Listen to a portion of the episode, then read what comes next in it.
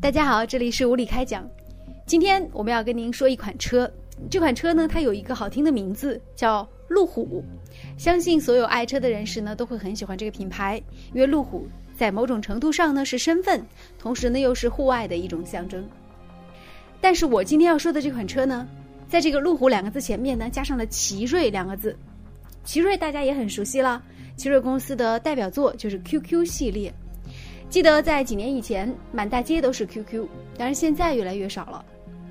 奇瑞公司从 QQ 做到了路虎，这次它真的是要做高端了。而且据说呢，这次真的是和这个路虎公司进行了一个合作，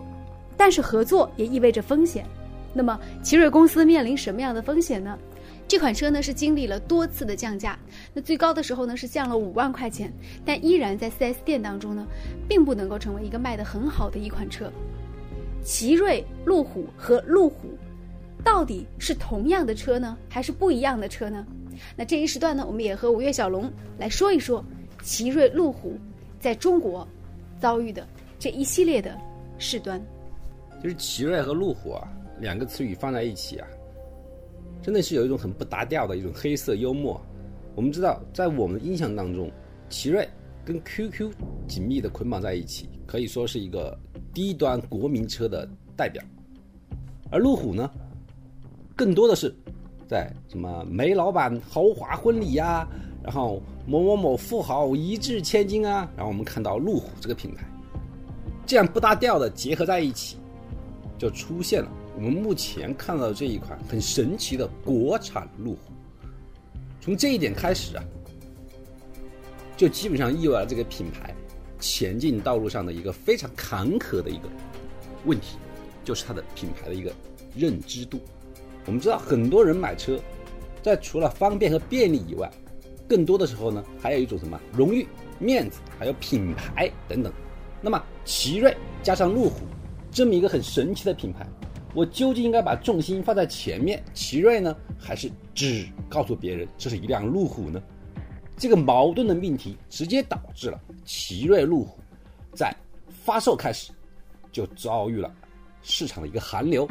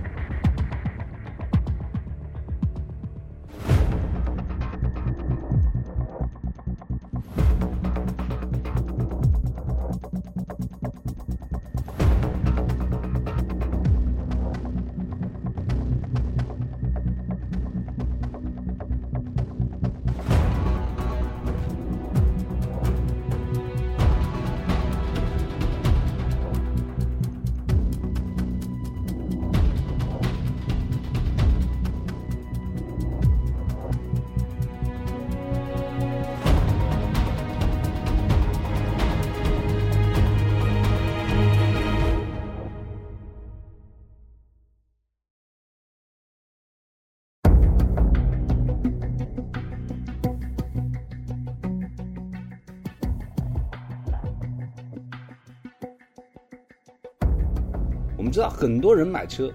在除了方便和便利以外，更多的时候呢，还有一种什么荣誉、面子，还有品牌等等。那么，奇瑞加上路虎这么一个很神奇的品牌，我究竟应该把重心放在前面奇瑞呢，还是只告诉别人这是一辆路虎呢？这个矛盾的命题，直接导致了奇瑞路虎在发售开始就遭遇了市场的一个寒流。这寒流到什么程度呢？我们刚刚谈到的奇瑞路虎的降价，这个降价我们谈到的是官方降价，也就是说是奇瑞公司对外公布的直接的单方面的官方降价，还不包括你买车的时候 4S 店给你打的折扣。这款车的降价已经在十到十五万上下，可以说在豪车领域里面是一个降的最大幅度的、很可笑的一个例子。那么，谈到这个问题的时候，我们首先不得不谈论一下我们的奇瑞品牌啊。我们都知道，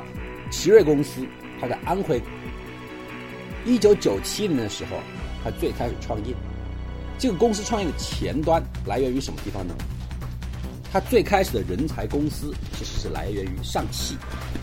当时的中国，九七年的时候，整个国产汽车制造商有着一个比较统一的思维，就是说中国的汽车必须走合资的道路。上汽公司、还有广州汽车公司，包括那个海南汽车公司公司，都纷纷走入了一个合资的道路，出现了我们说的啊那个广本、广州本田、上汽通用等等很多的一个合资，海南马自达很多的一个合资公司。而在这个合资的同时啊，上汽公司对于我们国有的技术力量就进行了一个剥离，就是说我现在跟人家合作了。我国有技术的这部分技术人员要裁减，而裁减的这一部分人就来到了我们今天的奇瑞公司。在裁减的同时，他们还有着一股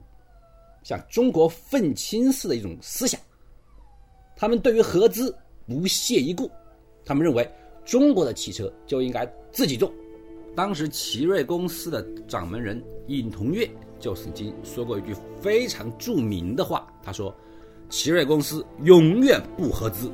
但是任何豪言和壮语都必须靠事实来支撑。嗯，那么奇瑞公司接下来就遇到了很大的困难。首先是他的公司没有准生证，他压根儿就没有资格去生产汽车。奇瑞公司最先开始的一个本钱，也是来自于一个比较黑色幽默的一个方式。奇瑞公司最开始的本钱是来自于啊，奇瑞引进了福特的一条生产线，希望通过这条生产线来生产自己的汽车，但是由于福特公司对它的不看好，导致这个生产线的引进工作啊最后流产了。于是呢，福特公司给奇瑞赔偿了一笔高额的赔偿金，而这笔资金成为了奇瑞公司的最开始的一个投入。然后有了钱以后，奇瑞就开始造车，但是造车第一步他就遇到了坎坷，他没有造车的一个资格，他没有一个造车的准生证。这个时候，我们的奇瑞想起了自己的老东家，于是跟上汽公司重新签订了一个合作条约。上汽公司拥有奇瑞的百分之二十的股权，但是跟奇瑞这个合作关系建立在一个四不的基础上。嗯这是哪四步呢？一个就是我不承担你的债务，我不承担你的债权，啊，我不参加你的公司营运，你所有的纠纷我一概不管。但实际上呢，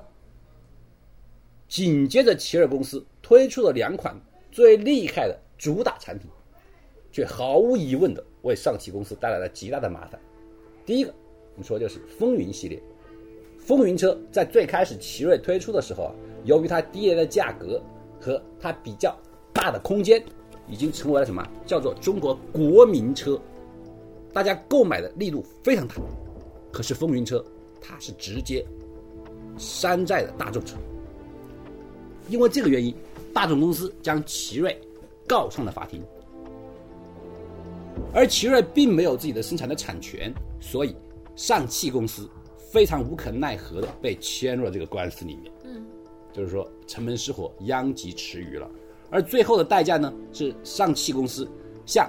德国大众赔偿了三千万美元了事儿。紧接着呢，我们奇瑞最牛逼的一款车 QQ，众所周知，它直接山寨了我们韩国的 Spark。QQ 也是，它并不是自主创作的，也是山寨的。而与此同时呢。QQ 卖的很好，哎，就 QQ 卖的很好的同时，就是说，他这场官司啊，直接也打到了国际上，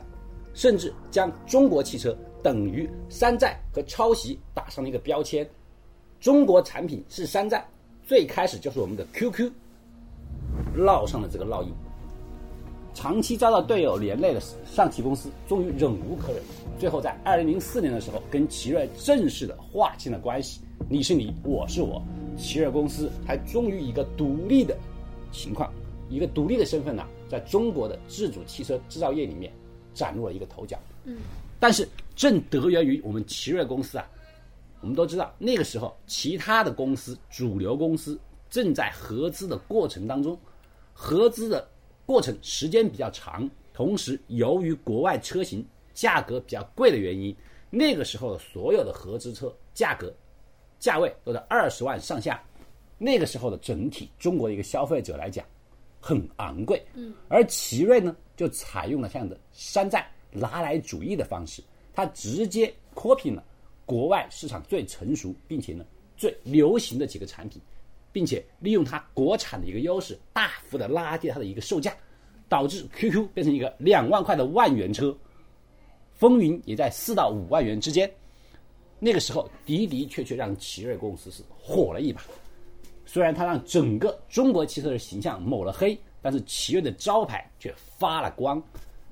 在长达十几年的过程当中，奇瑞一直成为了中国汽车制造业的一个拳头产品，并且它还非常创造性的成为了中国汽车走向国际去出口的一个一流公司。虽然它出口的国度，基本上是偏向于啊，就是说那个阿拉伯国家等等，它最厉害的合资，甚至是在世界上最知名的国度伊朗，建立了一个全系列的整车修整公司，可以制造了一个在伊朗制造了一个年产量三万辆的一个奇瑞公司，整条生产线全部落户到了伊朗。这的的确确是其他的汽车制造公司远远不能够达到的一个奇迹，而正是因为这样的一个销售业绩和一个销售奇迹，一度让奇瑞的公司啊，如果哎，如果我们有记忆的话，尤其是其中的那个瑞麟的产品啊，在著名的中国那个零八年的奥运会的时候啊，他甚至提出了一个策划，要生产像福娃一样的五辆汽车。五种颜色的瑞麟车，当然这个计划最后也流产。而正是因为它这个原因啊，奇瑞在刚刚扩张的时候，呃，就刚刚做到鼎盛的时候，它的大举扩张导致它的资金分散，而旗下的这几个品牌啊，除了奇瑞以外，哎，它的瑞麟和威麟系列不到两年的时间纷纷倒闭，而且亏了非常多的钱。那么，在奇瑞公司不停的折腾的同时，汽车的一个制造产业链已经完全发生了变化。由于各种型号的国产车纷纷上市，合资车的价格已经陆续的下降，并且进入了我们一个普通老百姓完全可以接受的程度，而它的质量却有着相当的一个保证。我们可以看到，现在很多的合资车甚至已经进入到了五万元的价位。那么，只打了价格战的一个奇瑞，它已经没有了优势，因为购买奇瑞车的人永远对于奇瑞的评价只有一句话，就是大毛病没有，而小毛病不断。这样的奇瑞一路挣扎过来，从一一年开始，已经从它的一个汽车销售的一个王牌地位，逐渐逐渐下降到现在，基本上成为了一个边缘品牌。而这个时候啊，奇瑞公司也意识到自己的错误，他们对于他们原来的四个品牌的。整体协调进行了一个全面否定，将他的四个品牌除了我们的奇瑞以外，剩余品牌全部删除。但是他删除的同时呢，却没有放弃自己的多品牌的一个一个策略。我们知道，现在的奇瑞旗下一共有四个品牌，除了奇瑞以外，还有观致、凯翼以及我们今天谈到一个奇瑞捷豹、路虎，仍然有四个品牌。在这四个品牌里面，我们刚刚谈到的所谓的捷豹、路虎啊，就是从一二年开始。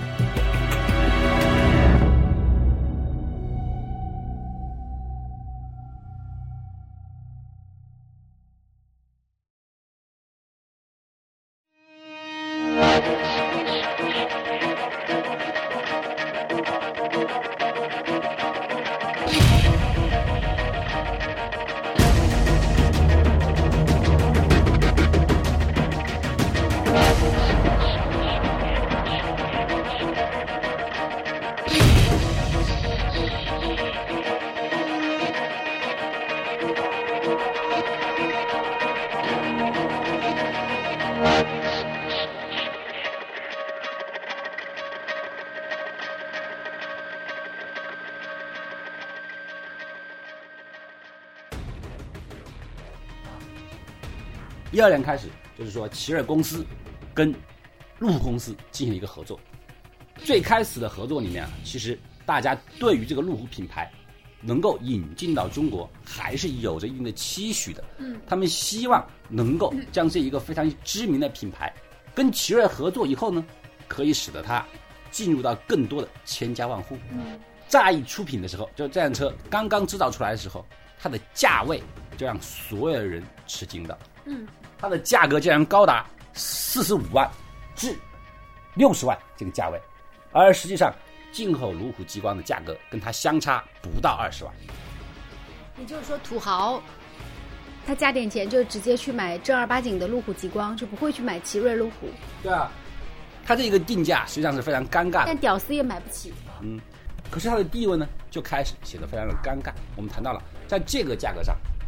普通的消费者仍然只能望其项背。而如果你能够拿出六十万去买路虎的时候，我不介意再加二十万去买一个原厂进口。而为什么非要把我的车开出去以后，别人要问你一句，请问你是奇瑞的还是进口的？二零一五年二月份推出来以后啊，纷纷出现了一个滞销的情况，并且他们的车完全完成不了一个销售计划，而导致导致 4S 店的提成根本就拿不到手。于是呢，所有销售那个奇瑞路虎的 4S 店竟然集中起来了，进行了自我的维权。他们要求奇瑞公司给予补偿。而这样的争端，最后导致了我们刚刚谈到的奇瑞的一个官方降价，并且对于 4S 店的所有的销售业绩进行一个重新调整，不要求你们的业绩卖到原来那么多了。很，如果这辆车能够使用奇瑞自己的发动机，这个定位可以说会让人任何人都觉得很满意。而实际上，新车推出以后，仍然采用的还是原厂的路虎的发动机，因此它整体的价位并没有得到一个明显的下调。而与此同时啊，一向走山寨路线的我们的奇瑞公司，这一次在推出路虎极光的时候，却被另外一家同样的国产山寨厂家伤得不轻。而这家厂家啊，就是我们谈到的一个陆风。就在我们刚刚的二零一五年的七月份，我们说陆风 X7 这一款车也正式的上市了。这一款车，它之所以让大家能够耳熟能详，最大的原因就是它是完全百分之九十九的山寨了我们的路虎极光。整辆车不仅让熟悉路虎的人辨认不出，还让知道路虎的人觉得比原车更加漂亮。整辆车的售售价没有超过十二万，而且它的配置可以包括了整当前世界上最主流的所有的配置，在高配置、高颜值、高山寨和没有超低价位过十二万。对，低价位的这么一个打击下，在这样一个很惨淡的一个情况下，奇瑞公司面临一个是前有围堵，我们的啊就是公司的产品卖不出去，后有追兵，哎，国有山寨公司临门后被捅一刀，所以说，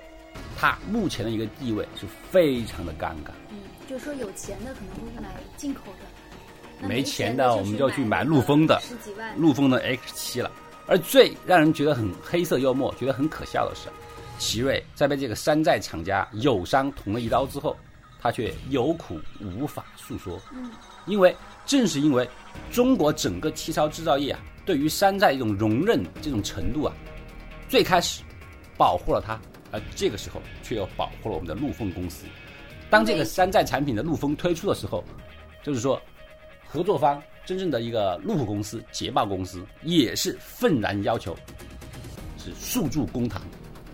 而最后呢，不了了之。可能奇瑞语重心长的告诉了他，自己当初做过这样的事儿，你无论怎么找也是没用的，所以他们就默默的承受了眼前这么一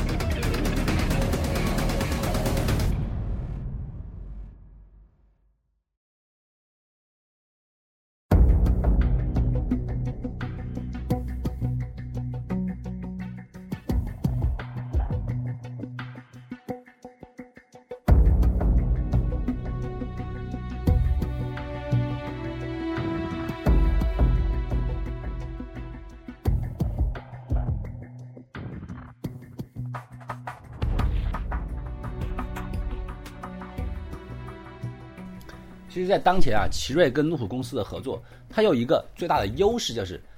奇瑞路虎它是基本上百分之百的是使用了整体路虎的所有的元件，并且它的整个在装配和机能上面的水平，已经可以说是跟国外路虎达到了相同的一个等级，它的质量是的的确确有保证的，只是说它的价位却又不能够体现出奇瑞这个品牌的亲民的一个优势。如何能够使得奇瑞路虎有一个更好的前景的话，关键并不是其他的，而是奇瑞公司对自己品牌这个定位的一个真实程度。你可以逐渐实现本土化呀，因为最开始我们说奇瑞现在能够生产路虎的，估计也只能够生产百分之五十左右的元件。但是实际上，奇瑞在最开始引进其他山寨品牌的时候，它的国产率也就从百分之三十，然后慢慢的进步到百分之七十、百分之九十。你的国产化度越高的话，你的成本就越下降。当前为什么公司的定价这么高？我们说还是主要是因为路虎极光、路虎公司跟那个奇瑞公司一个内部博弈，他们纷纷不愿意把一些核心技术真正的付诸到我们的国产，然后导致啊。虽说是国产车，但是很多元件仍然要进口，所以这个价格呢一直是居高不下。而实际上呢，你面对这样的窘境的话，如果极光公司、路虎公司能够更退一步，将更多的核心产品实现我们的国产化，不仅能够真正的使得这一款产品有更大的生命力，而且使得奇瑞公司能够从这次合作当中得到一个技术的反哺，这才是真正最重要的。我自己还有一种感受，不知道你有没有发现，就是中国人其实现在很多家庭已经步入了购买第二辆车的这个时候了。那么，如果说他们的第一辆车可能更多考虑是 QQ 啊，或者是像东风啊这样的国产系列的，可能价位比较低的。那么，以现在中国人的这个消费能力来说，其实像 SUV 啊，还有这个 CRV 啊等等，也可能是更多的这个中国人在选择车辆的时候的一个竞争。所以，奇瑞公司这时候推出来要做这样的 SUV 的车型。呃，而且是比较高端的，而且是世界很流行的这种车型，它这个想法是没有错误的，你觉得呢？实际上，在长城汽车制造 SUV 之前呢，奇瑞公司才是第一个制造中国国产 SUV 的一个厂家。我们最先开始到的 S 制造 SUV 就是那个瑞虎，而且目前瑞虎已经出了第三代。实际上，奇瑞公司生产的 SUV 啊，一直以来还是有更新，并且它在奇瑞公司的产品里面，去掉 QQ，现在已经逐渐的退出市场以后，它是最大的一个盈利点了。可是呢，这个里面又有一个问题，就在于就是说，我们大家说到当时，现在目前奇瑞的一个领头人呢、尹同跃，很多人对于他的评价就是说，他是一个真正的一个搞技术的人。他如果能够潜心，就是说去研究技术的话呢，他绝对是很有优势。但是一个搞技术的人呢，同时他对于一个整体市场和一个世界的一个流行程度呢，却欠乏了一个了解。奇瑞公司除了合资以外，为什么这么多年来他们的自己的其他的车辆销量逐步下降？最大的原因就是它太过于没有紧跟世界潮流了，完全没有符合当前汽车制造商的一个高科技，然后高颜值，并且呢还有一个很好的高保险度的一个。奇瑞公司的很多车型呢，就是说那个车辆运行的可靠性还不错，但是它的外表却没有让人得到眼前一亮，眼前一亮，并且立刻想要拥有它这么一个意图。奇瑞一味的说我的技术很好，可是它的宣传、外包、整体的一个工业设计却落后于整体当前一个时代，不能够被大家很喜好。在这个程度上，很多人选车的时候，第一眼因为外观的原因就直接将奇瑞 pass 掉了，而后面的价格什么等等的，基本上还在其次。我们说现在很多汽车的内饰啊，已经走上了科幻、可爱，然后包括很萌的一种姿势，而我们奇瑞的车打开以后，永远是方方正正。像这样的车，从里到外，没有让人觉得一种很亲和。这样我们说，直接就导致了它的销量。好的，感谢您关注收听了今天这一时段的无理开讲。如果想对我们的节目有一番点评的话呢，欢迎大家在我们的这个下方进行留言。当然了，也可以呢直接呃通过这个 QQ 号幺幺六三二四个七跟我们取得工作上的联系。如果你想听到什么样的话题呢，欢迎告诉我们。那今天就说到这里吧，拜拜。